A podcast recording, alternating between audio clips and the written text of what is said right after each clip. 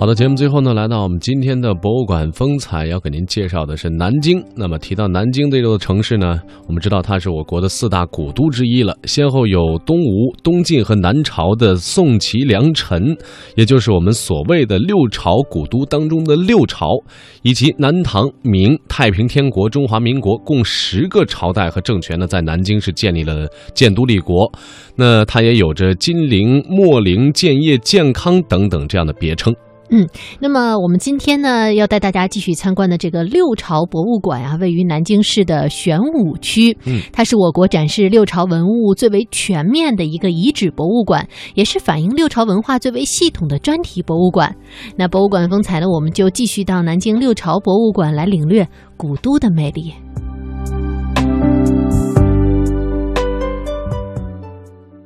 陶俑是六朝墓葬当中常见的随葬品，但是六朝博物馆展出的陶俑不再拘泥于人物的衣着服饰，而是从雕塑艺术的角度发现服饰之美、面容之美、冠发之美。六朝以前，草书已经普遍流行，而历代兵火、汉记、草书名记积成绝响，而留存至今的六朝篆刻草书铭文就显得弥足珍贵了。此外，中国的山水画发端于魏晋南北朝时期，人们寄情于山水，用笔墨发现山水之美，这是历史的飞跃，更是美的觉醒。六朝人呢，他其实是第一熟练的使用假发。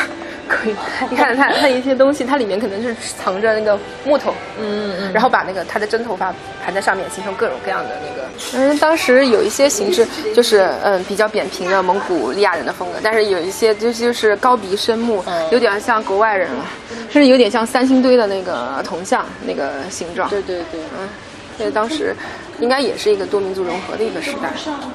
我们前面有一个不是非常在文物价值上不是非常高，但是在网络价值上很高的一个东西，这个就是有名的六朝双十一剁手俑。你看两个手，两个手部已经散失了，所以它被叫做剁手俑。当时人的精神生活啊、面貌啊，都感觉挺富足、挺安宁美好的啊。嗯，就面带微笑。这有当时就是六朝呃男俑女俑谈起了恋爱的一个小短片。嗯，它是应该是铜的质地吧。我们看完了这个线条的艺术，我们现在来看书法。我们刚刚看了是雕塑，现在来看书法。六朝时期是中国呃书法历史上一个字体流变的一个时期，因为当时刚刚出现了这个行书，然后草书甚至也初露端倪。因为草书当时就是还没有成为书法艺术之前，它是作为一种快速速速的那种方式，后来才有人说啊，草书我也可以追求一种笔法。这叫延陵或者叫延琛，那个字可以念陵，也可以念琛，前鼻音，呃，六面印。为什么这个印有六面？因为当时每个印它上面都有不同的，比如说对上对上是陈陈琛或者是陈陵，最下面可能就是说延陵，我我我我我自己或者我平辈人之间就有延陵。哦。然后有什么事情啊，或者说专用的印，我我可能是用其他的延陵什么白什么，或者延陵什么事什么事。嗯。那在对下面可能又有一个印。嗯，然后文物在外展，那，当时呃一些官吏啊，他就在这个，嗯，他可能记录的是一些呃人口的情况啊，或者说记录的一些当时的那个赋税情况，他都有可能写在竹简或者木简上面，这些都是一些复刻品了，而不是复刻品了，它是一个拍照片了，这个是很特别的六朝的砖石上的绘画。因为六朝时期嘛，一些绢本的绘画，一些那个纸本的绘画都很难留存下来，所以我们现在可以欣赏到的是一些砖石上的线条。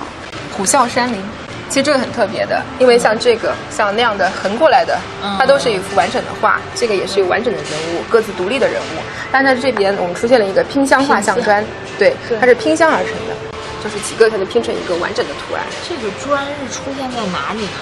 就是砖，它就是在我们南京出土的，嗯，就是它，它有可能是啊，它有可能是出现在那个墓里。它当时它有这种按按压的形成的花纹，它有浮雕做成的，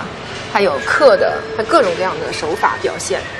那六朝的画像砖在中国的这考古上都算一个说得上名堂的一个东西。这边是很特别的一件镇馆之宝。为什么说特别呢？它是错版竹林七贤拼镶砖画。为什么说错版？原图是这样的，我们在南京博物院可以看到一个完整的原图，是正儿八经的。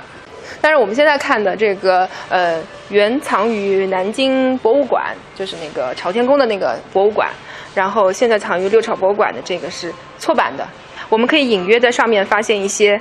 字，比如说它上面会有刘伶，呃，当时的竹林七贤里的人物，那个也是刘伶，它不是反的了，它整个就是个错版的。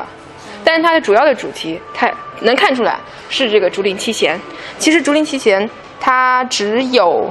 有一些人物的形状吧，还有一些树树的那个形状，但是像这些，就是不是什么那个圆形的那装饰，还有龙鳞的这装饰，它就根本原来是不属于这个上面的。